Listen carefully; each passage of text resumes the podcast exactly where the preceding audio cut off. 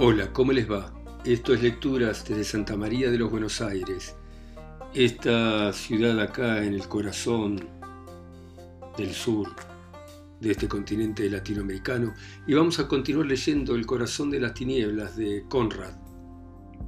Y continúa de esta manera.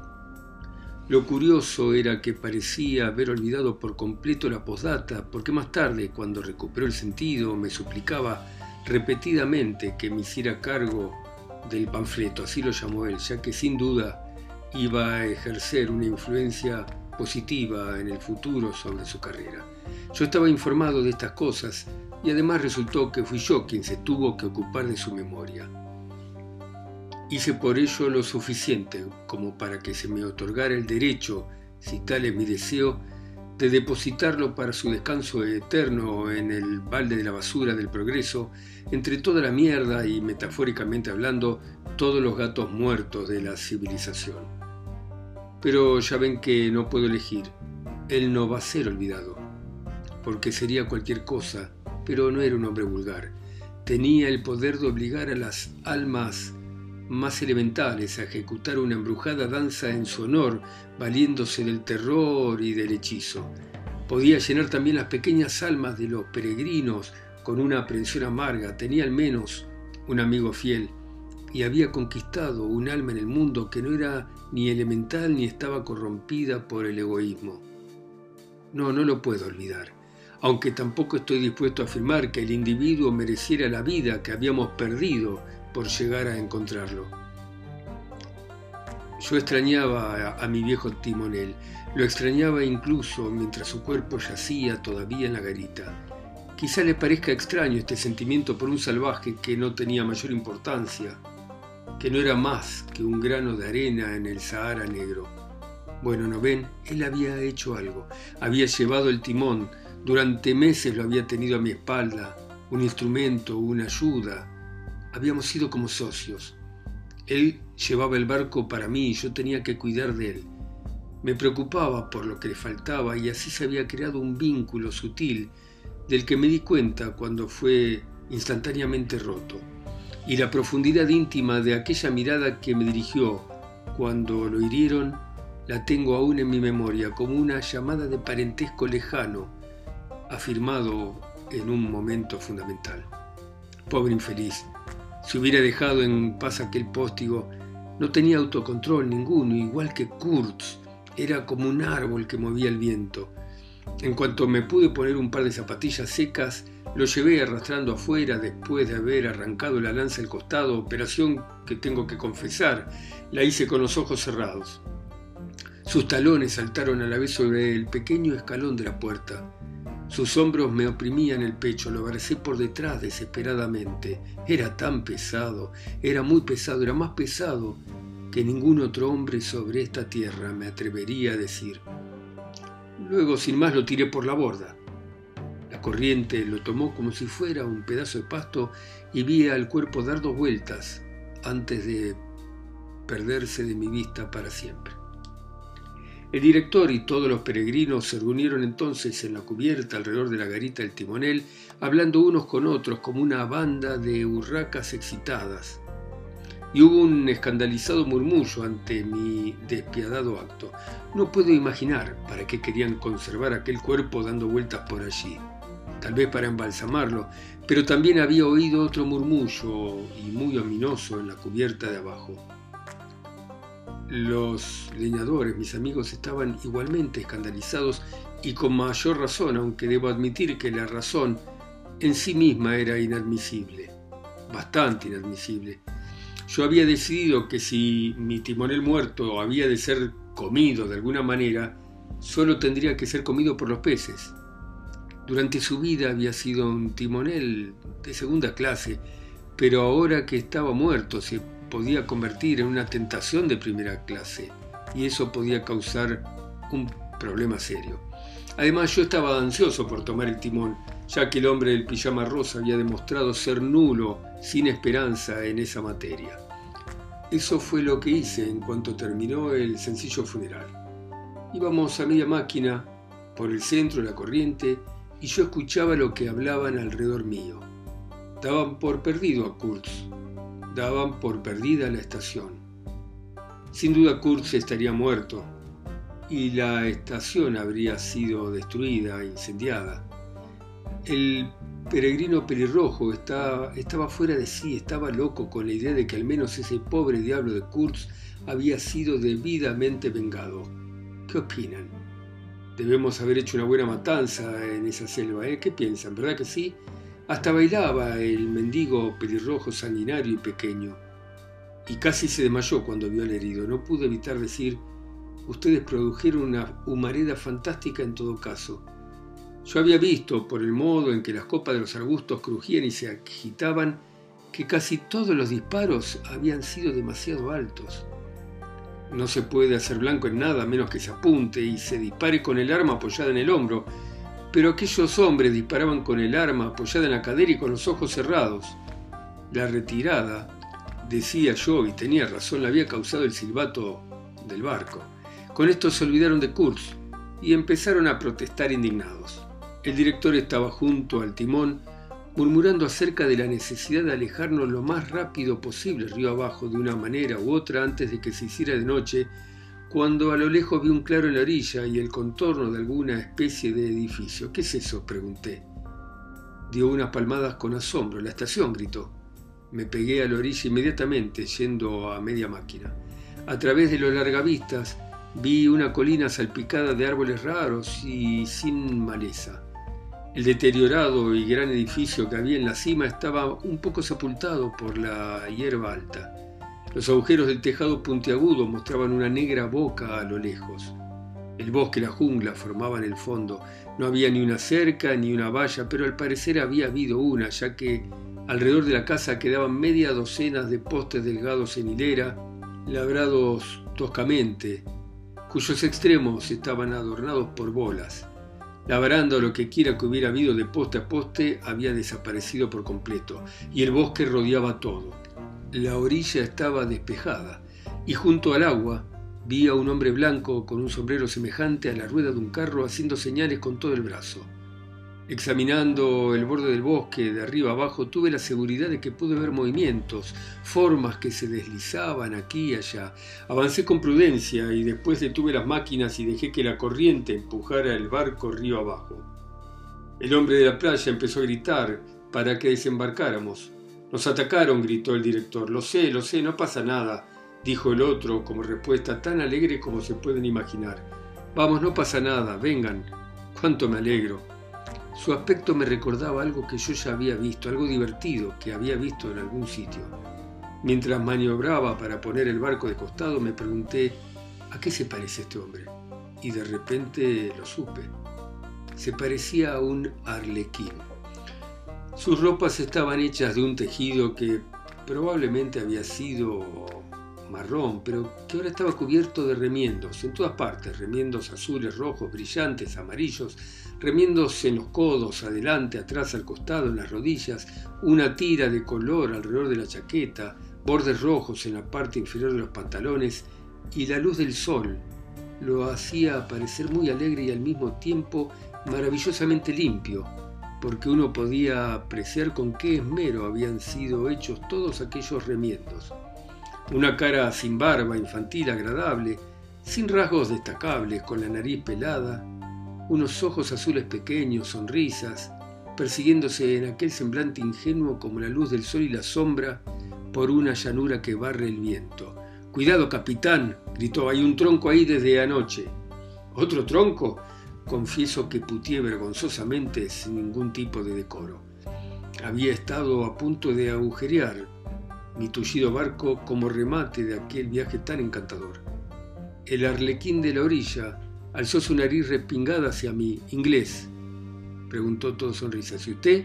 grité desde el timón.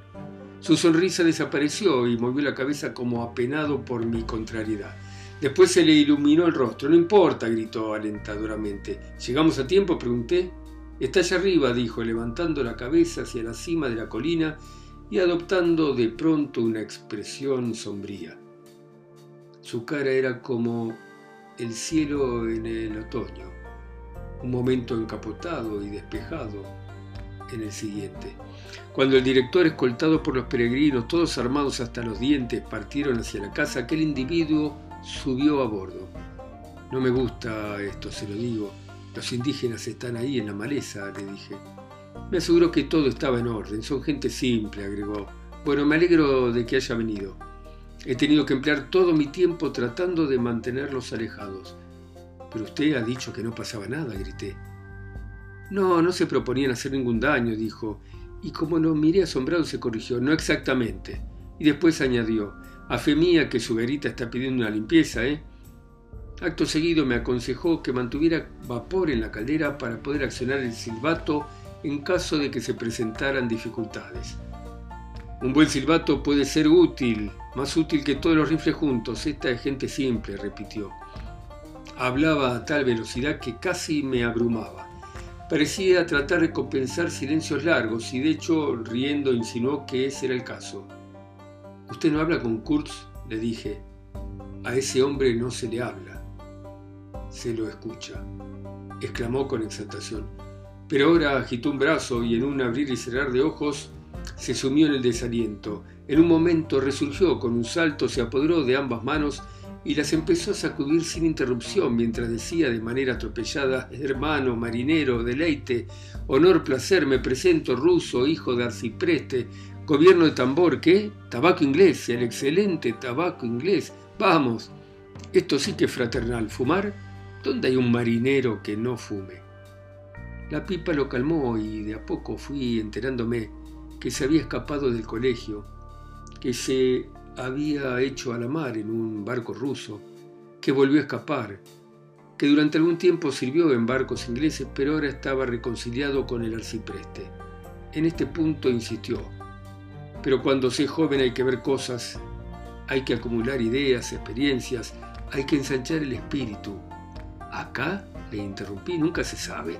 Acá conocí a Kurtz, dijo alegremente, solemne y con reproches. Después de todo eso me quedé callado.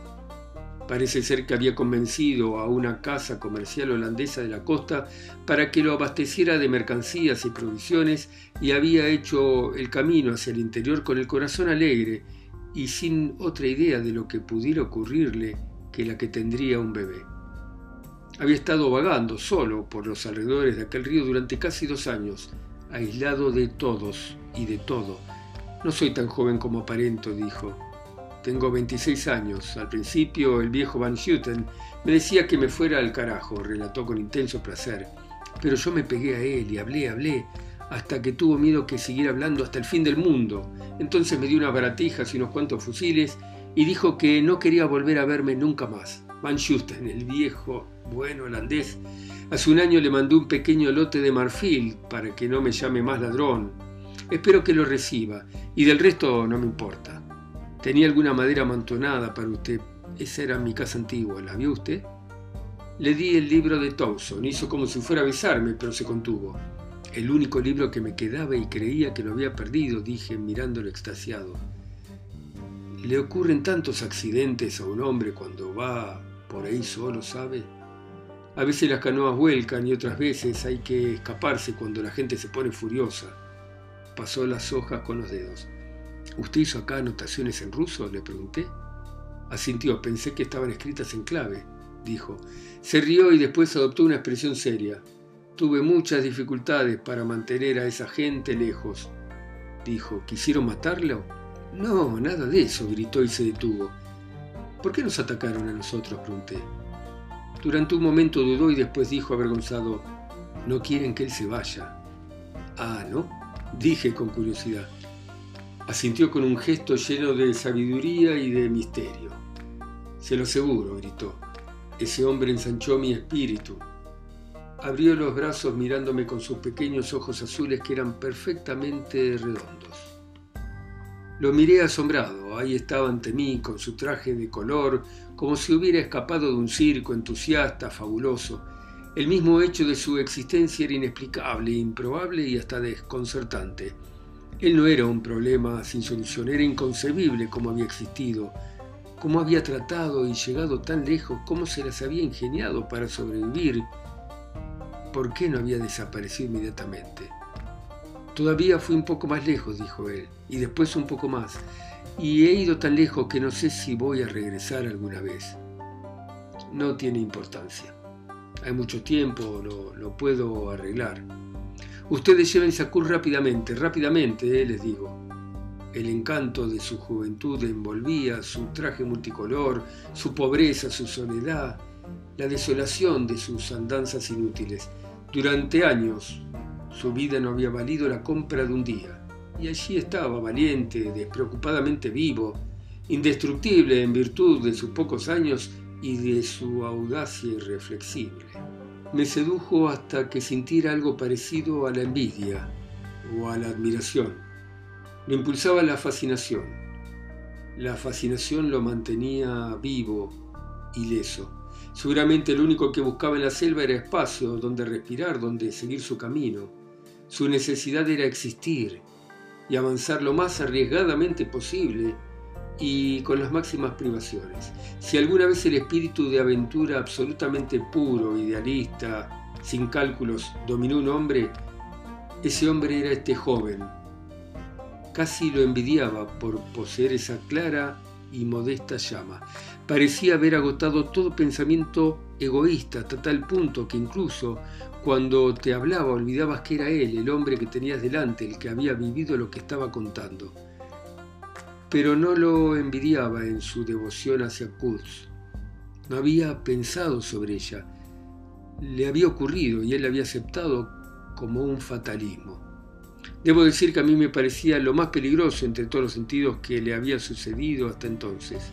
Inevitablemente se habían unido como dos barcos, el uno junto al otro, que descansan finalmente rozando sus costados. Supongo que Kurz necesitaba un auditorio porque en una ocasión, cuando estaban acampados en la selva, había estado hablando toda la noche y más probablemente Kurz era el que había estado hablando. Hablamos acerca de todo, dijo él, recordándolo. Olvidé que existía algo llamado sueño. La noche parecía no durar, ni siquiera una hora.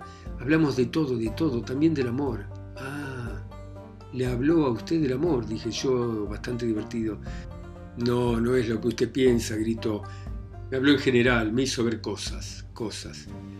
Levantó los brazos. En ese momento estábamos en la cubierta y el capataz de mis leñadores que descansaba por allí volvió hacia él sus relucientes y pesados ojos. Miré alrededor, no sé por qué, pero les aseguro que nunca, nunca aquella tierra, aquel río, aquella selva, el cielo en llamas me habían parecido tan oscuros, tan impenetrables para el alma humana, tan despiadados para lo débil del hombre. Y naturalmente usted siguió con él desde entonces, dije yo, ¿no? Al contrario, parece que su relación en varias ocasiones y por muchas causas se había roto. Según me informó con orgullo, se las había ingeniado para cuidar de Kurtz a lo largo de dos enfermedades. Y hablaba de ello como si hiciera alusión a una proeza pero por regla general Kurz iba solitario en la lejanía de las profundidades de la selva. A menudo, al llegar a esta estación, tuve que esperar días y días antes de que Kurz apareciera. Pero valía la pena esperar, ¿eh? A veces... ¿Qué hacía él? ¿Exploraba? ¿Qué hacía? Pregunté. Sí, claro, había descubierto montones de pueblos, también había descubierto un lago. No sabía exactamente en qué dirección. Era peligroso investigar mucho, pero fundamentalmente sus expediciones habían tenido por objeto conseguir marfil, pero en aquella época no tenía mercancías con las que comerciar, objeté. Quedan montones, incluso ahora, respondió mirando hacia otra parte. Llanamente hablando, saqueó el país, dije yo. Asintió. Por supuesto que no iba solo. Murmuró algo acerca de poblados de los alrededores de aquel lago. Kurz hizo que lo siguiera la tribu, ¿verdad? sugerí. Se puso nervioso, lo adoraban, dijo. El tono de esas palabras fue increíble y le dirigí una mirada profunda. Era raro ver la mezcla de desgano y ansia que mostraba al hablar de Kurz. Aquel hombre llenaba toda su vida, ocupaba cada uno de sus pensamientos, controlaba todas sus emociones. ¿Qué se puede esperar? dijo. Llegó a ellos con truenos y relámpagos, ya sabe, ellos nunca habían visto otra cosa y podía ser muy terrible. No se puede juzgar a Kurz como uno juzgaría a un hombre común. No, no, jamás. Fíjese, solo para que se haga una idea. A mí un día me quiso disparar. No me importa decirlo, porque yo no lo juzgo. ¿Disparar? le grité. ¿Por qué? Bueno, yo tenía un poco de marfil que el jefe del poblado cercano a mi casa me había dado. Pero usted, yo acostumbraba a cazar para ellos. Bueno, él lo quería y no atendía razones. Aseguró que me iba a disparar a menos que le diera el marfil y desapareciera después, porque él podía hacer eso. Se le había antojado y no había nada sobre la tierra capaz de impedirle matar a quien le diera la real gana. Y además era verdad. Le di el marfil, ¿qué me importaba? Pero no me fui. No podía dejarlo. Tuve que tener cuidado, por supuesto, hasta que de nuevo reanudamos nuestra amistad. Entonces tuvo su segunda enfermedad. Después tuve que mantenerme fuera de él, pero no me importó. La mayor parte del tiempo vivía en aquellos poblados junto al lago. Cuando bajaba al río, unas veces me trataba con cariño y las más de las veces me valía tener cuidado. Kurt sufría demasiado, odiaba todo esto, pero por alguna razón no se podía ir. Cuando tuve oportunidad le rogué que tratara de marcharse porque todavía estaba tiempo. Incluso me ofrecía a irme con él. Decía que sí, pero luego se quedaba. Se iba de nuevo a buscar marfil. Desaparecía semanas, se olvidaba de sí en medio de aquella gente, se olvidaba de sí, ¿entiende? Ese hombre está loco, dije. Protestó indignado. El señor Kurtz no podía estar loco. Si le hubiera oído hablar solo dos días antes no me hubiera atrevido a decir semejante cosa. Yo había tomado los largavistas mientras hablábamos y estaba mirando la orilla, recorriendo el límite de la selva a ambos lados y por detrás de la casa. El saber que había gente en la selva tan silenciosa, tan tranquila como la casa en ruinas de la colina me hacía sentir incómodo. No había en la naturaleza señal alguna de este relato asombroso que más que contado me era sugerido con desolación, con frases completas con encogimiento de hombros, entrecortadas, con insinuaciones que terminaban en suspiros profundos. Los bosques estaban quietos como una máscara, pesados como una puerta de prisión. Miraban con aire de conocimiento oculto, de expectación, de un silencio inalcanzable. El ruso me estaba explicando que no hacía mucho que Kurz había bajado el río por primera vez trayendo con él a todos los guerreros de la tribu del lago. Se había ausentado varios meses, haciéndose adorar, supongo, y de pronto había bajado con la intención de hacer una incursión al otro lado del río o corriente abajo. Evidentemente, su avidez por el marfil había estado por encima de, ¿cómo decirlo?, de otras aspiraciones menos materiales. No obstante, se había puesto peor de repente. Oí que estaba desamparado, así que subí, aproveché mi oportunidad, dijo el ruso. Oh, está muy mal, muy mal. Con mis largavistas miré hacia la casa, no había ningún signo de vida, pero el tejado estaba en ruinas, la pared larga de barro asomando por encima del pasto, con tres pequeños huecos de ventana cuadrados cada una del mismo tamaño, todo como si se pudiera tocar con la mano. Y entonces hizo un movimiento y uno de los postes que quedaban de aquella valla desaparecida apareció en el campo de mi visión. Recordarán que les conté que me habían sorprendido desde lejos los intentos de ornamentación en el aspecto ruinoso del lugar. Ahora lo vi más de cerca y mi primera reacción fue echarme hacia atrás como si hubiera recibido un golpe. Entonces miré los postes uno a uno con mis largavistas y entendí mi error. Aquellas cosas redondas no eran ornamentos, sino eran símbolos enigmáticos, expresivos, inquietantes para el pensamiento y también pasto para los buitres, si hubiera habido alguno mirando desde el cielo, o en cualquier caso pasto para las hormigas, que fueran lo bastante trabajadoras para escalar el palo. Aquellas cabezas que estaban sobre las estacas habrían sido aún más impresionantes si sus caras no hubieran estado mirando hacia la casa. Bueno, muy bien. Dejamos acá este inquietante relato del corazón de las tinieblas de Conrad y ustedes me seguirán escuchando mañana en sus países, ciudades, continentes, pueblos o islas, a mí que estoy acá solo en Santa María de los Buenos Aires. Chao. Gracias por escucharme.